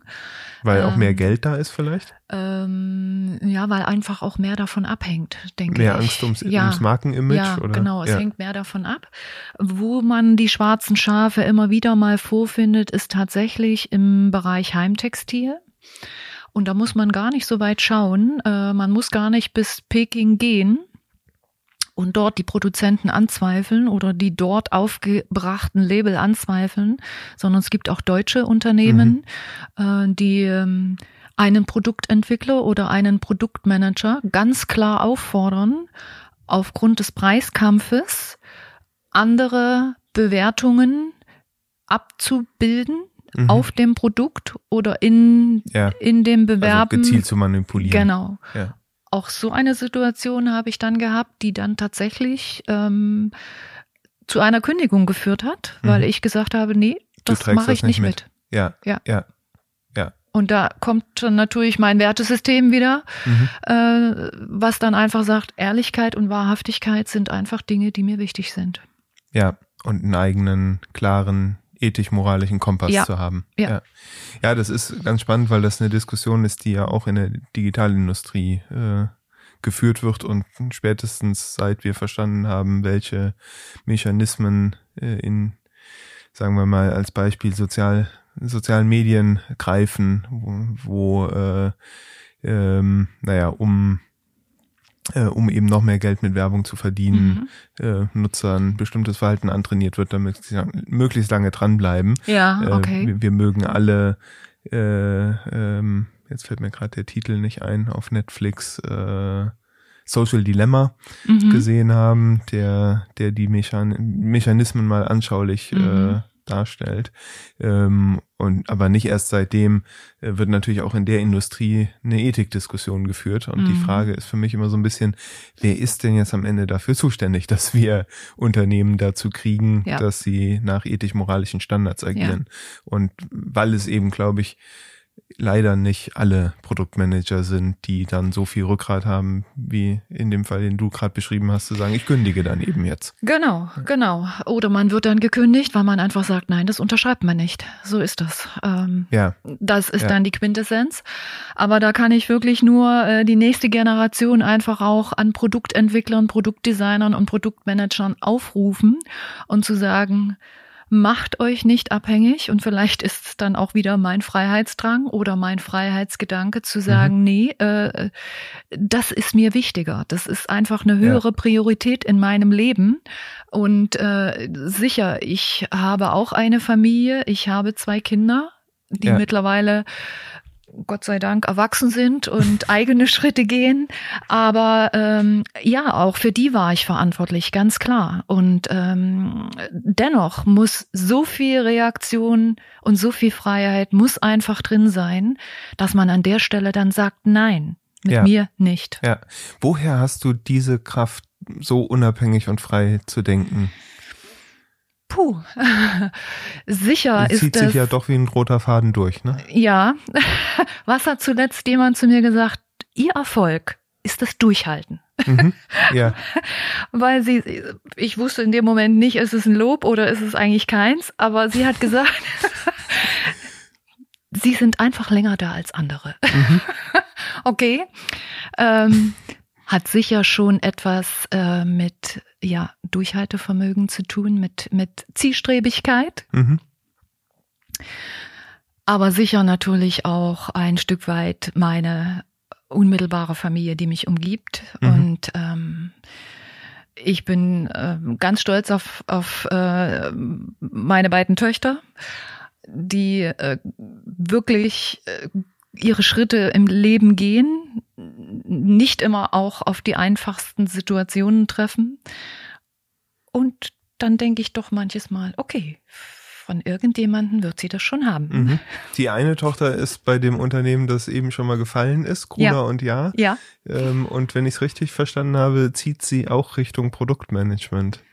Genau, sie geht zum Ende des Jahres in die Produktentwicklung in die Produktentwicklung. Was kann, was, was kannst du aus deiner Erfahrung an deine Tochter weitergeben? Führt ihr Gespräche darüber? Gibt's, gibt's was, wo es Anknüpfungspunkte gibt, wo du sagst, meine Erfahrung könnte ihr hilfreich sein, könnte ihr nützlich sein, obwohl es eine ganz andere Branche ist? Ähm, es ist eine ganz andere Branche, das ist richtig. Und da muss ich ihr einfach auch das Feld überlassen, weil da ist sie äh, deutlich ähm, Mehrfachexpertin als ich selbst. Ich denke aber dennoch, dass ich ihr durch meine Laufbahn ähm, einfach ähm, Möglichkeiten aufgezeigt habe, wie man sich in einer vielleicht nicht ganz einfachen Situation oder auch Branche ähm, mhm. durchkämpfen kann. Durchkämpfen kann, ja. Ja, einfach Und dranbleiben. Du ja. hast es äh, gesagt, der, der Start hier äh, in, in, in, in der Nähe von Hannover äh, in den frühen 90er Jahren, der war kein einfacher. Du musstest dich wahrlich durchkämpfen. Ähm, ich sehe aber dann, wenn man dein Xing-Profil sich anschaut, dass du auch in den jüngeren Jahren immer noch dich ganz äh, be bestrebt weiterentwickelt hast. Du hast 2017 bis 2018 äh, Wirtschaftsingenieurswesen an der Technischen Akademie Hameln studiert. Ähm, du hast, da kenne ich keine Jahreszahl zu, weil du sie nicht verrätst auf deinem Xing-Profil, irgendwann mal auch an der Medienschule Hannover Digital Media. Jetzt weiß ich nicht, ob studiert richtig ist. Ich glaube, du hast eine Mediengestalter für Digital- genau. und Printmedien genau. Ausbildung gemacht. Das ist eine ganz schlichte Etwas, Ausbildung. was wir gemein haben. Ja. Die habe ich auch mal vor dem Studium gemacht. Mhm. Was, wo, woher kam die Motivation, sich in so einem nochmal ganz anderen Feld auszuprobieren? Naja gut, wie ich es schon erwähnt habe, ich habe ja äh, nicht immer nur gute Zeiten gehabt im Textilenbereich äh, und habe immer wieder nach Möglichkeiten gesucht, trotzdem am Ball zu bleiben. Zu dem Zeitpunkt waren meine Kinder äh, noch sehr klein mhm. und ich habe keine äh, Kinderbetreuung gehabt oder keine verlässliche Kinderbetreuung, was man ja heute Gott sei Dank anders wahrnimmt. Und ähm, habe nach einer Möglichkeit gesucht, kreativ weiterhin tätig zu sein. War auch immer mal so im Fokus, vielleicht doch noch mal in die Selbstständigkeit zu gehen. Und ähm, da gab es im Raum Hameln eben die Möglichkeit, den Mediengestalter nochmal mhm. in der Ausbildung nachzuholen. Und weil das ja relativ dicht an meinem, an meiner anderen äh, künstlerischen Laufbahn liegt, mhm. äh, habe ich das eben als Chance genutzt. Schon auch mit dem Hinblick, ähm, dort dann vielleicht ähm, Produkte entwickeln zu können. Mhm. Hast du dann auch mal als Mediengestalterin digital und print gearbeitet? Also ich habe dann nach der Ausbildung ungefähr noch ein Jahr in dem Unternehmen verbracht. Das Unternehmen gibt's heute noch, das ist die DWZ, Deister Weser Zeitung. Und wir haben Homepages für kleine mhm. und mittelständische Unternehmen entwickelt. Tatsächlich, ja habe ich gemacht. Und dann bist du wieder in der Textilbranche weitergemacht? Parallel oder? habe ich immer wieder versucht, äh, damals dann im Rahmen der Selbstständigkeit äh, textile Produkte zu entwickeln. Aber man braucht natürlich ein gutes Netzwerk, wenn man dort immer wieder Aufträge äh, positionieren will. Ja, ja. Das muss man wirklich erst entwickeln, das ist richtig. Also es gibt quasi, es, es gibt also auch Freiberufler in der Branche, ja, die natürlich. Textil entwickeln und die dann versuchen, bei Firmen ihr Produkt zu platzieren. Ja, das ist korrekt. Ähm, ich habe das in den Anfangszeiten äh, vielfältig eigentlich immer wieder auf Messen gesehen, damals eben in Frankfurt. Anfang des Jahres ist ja immer die große Textilmesse. Mhm. Äh, auch in Hannover gab es die Domotex. Und ähm, natürlich ähm, gab es immer wieder viele Designer, die ähm, per Hand oder digital äh, ihre Muster dort angeboten haben. Das hat mir ehrlicherweise, beziehungsweise ich habe gemerkt, dass ich damit relativ schnell wieder an eine Blockade stoße, weil als freier Designer ist man meistens, das Blatt wird eingekauft und dann hört die produktive Arbeit auf. Also mhm. es wird nur die geistige, das, das geistige ja, Bild sozusagen man verkauft eingekauft. Die Lizenz. Genau. Ja. Und damit hört es auf. Man ja. hat keinerlei Einfluss auf die Umsetzung. Und das war eigentlich immer genau das, was mich immer noch angetrieben hat. Mhm. Wo ich gesagt habe, im Grunde genommen musst du eigentlich bis zum Ende des Prozesses dabei sein. A, weil ein Entwurf oder eine Idee oftmals viel zu vorschnell ähm, wieder ad acta gelegt wird oder b, weil man gerade im, in der Zusammenarbeit mit der Technik nochmal ganz andere Facetten herauskitzeln kann und auf wieder neue Ideen kommt. Ja. Also mir ja. hätte äh, mir hätte einfach dieses, dieses, dieser kleine Ausschnitt des reinen äh, ästhetischen Entwurfs, sage ich mal, auf in Zweidimensionalität, mhm. hätte mir auf Dauer nicht gereicht. Das Manches ist, Mal ist mir nichts anderes übrig geblieben, ohne Frage. Ja. Aber im Grunde genommen äh, war ich immer ganz äh, aufgeschlossen und habe immer versucht, äh, den Prozess auch noch ein Stück weiter mitzugehen. Ja, das ist, ich finde das super faszinierend, weil ähm, da gibt's wieder so eine schöne Parallele. Ähm, wir unterscheiden immer zwischen Product Discovery und Product Delivery, also Discovery, das, das Erkunden von, ähm, ne, was, was sind denn Nutzerbedürfnisse, die es wert wären zu befriedigen und was kann daraus vielleicht für ein sinnvolles Produkt entstehen.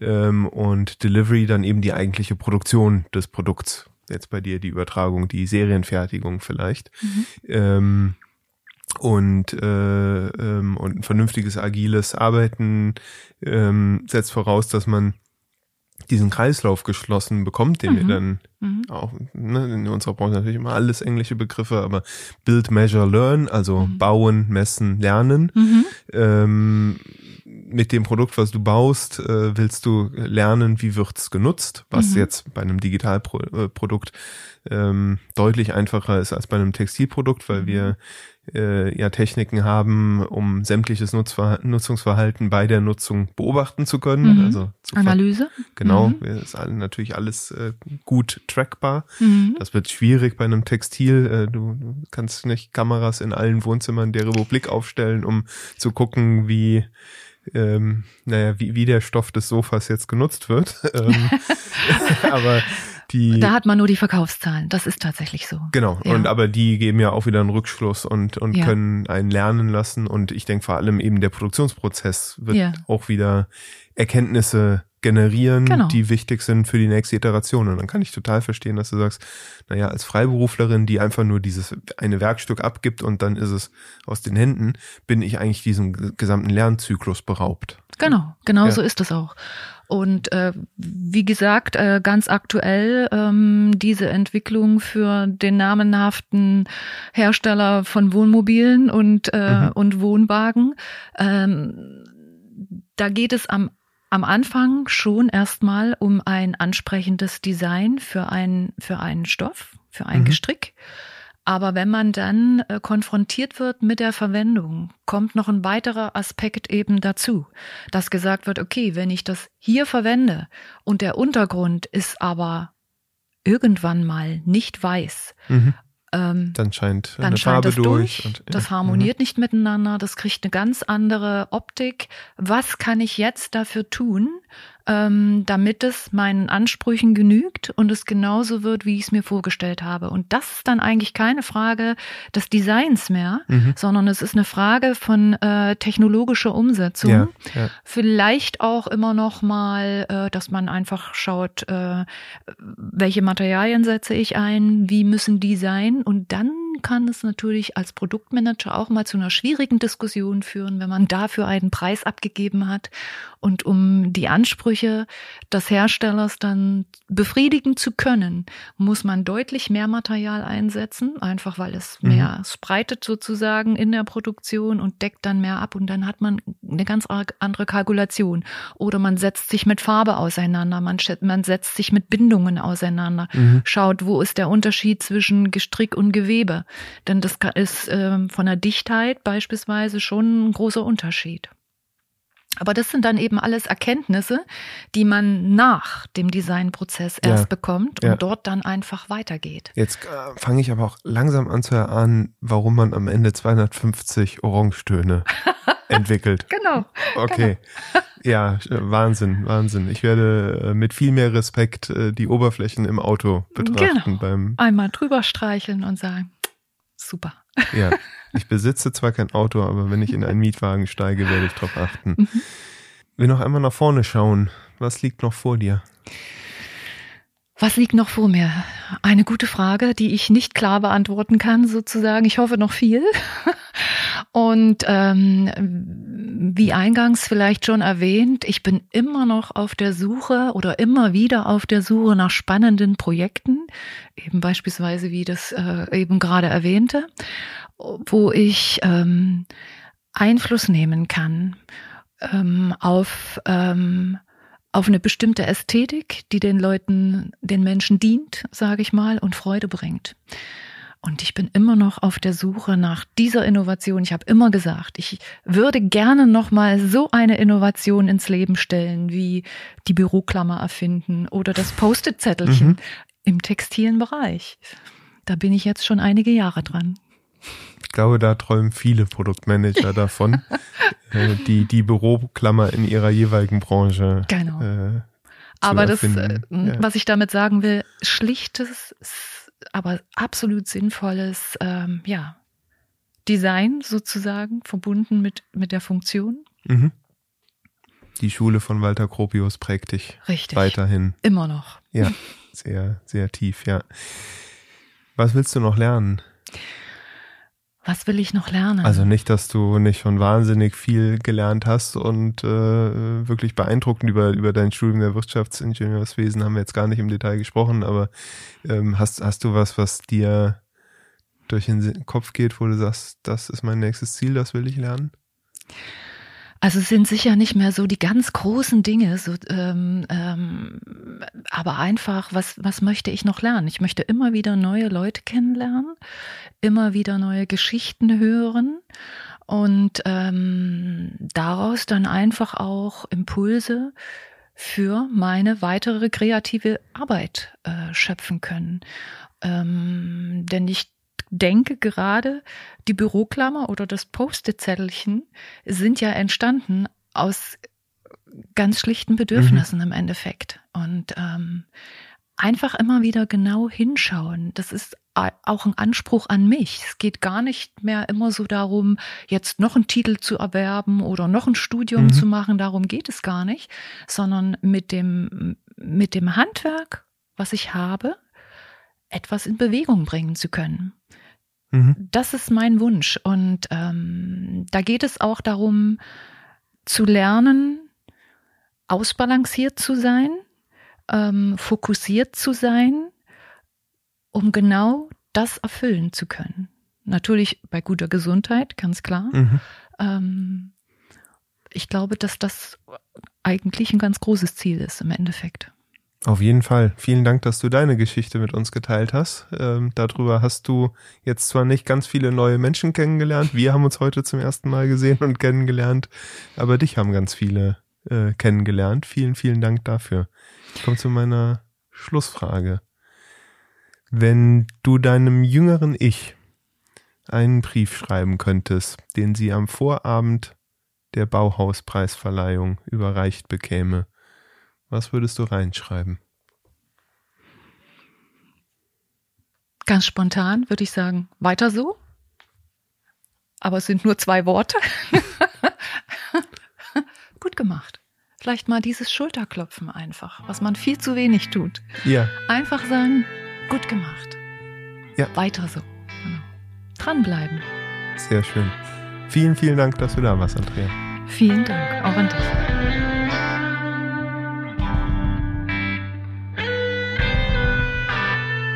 Das war die neunte Folge Produktmenschen. Herzlichen Dank fürs Zuhören.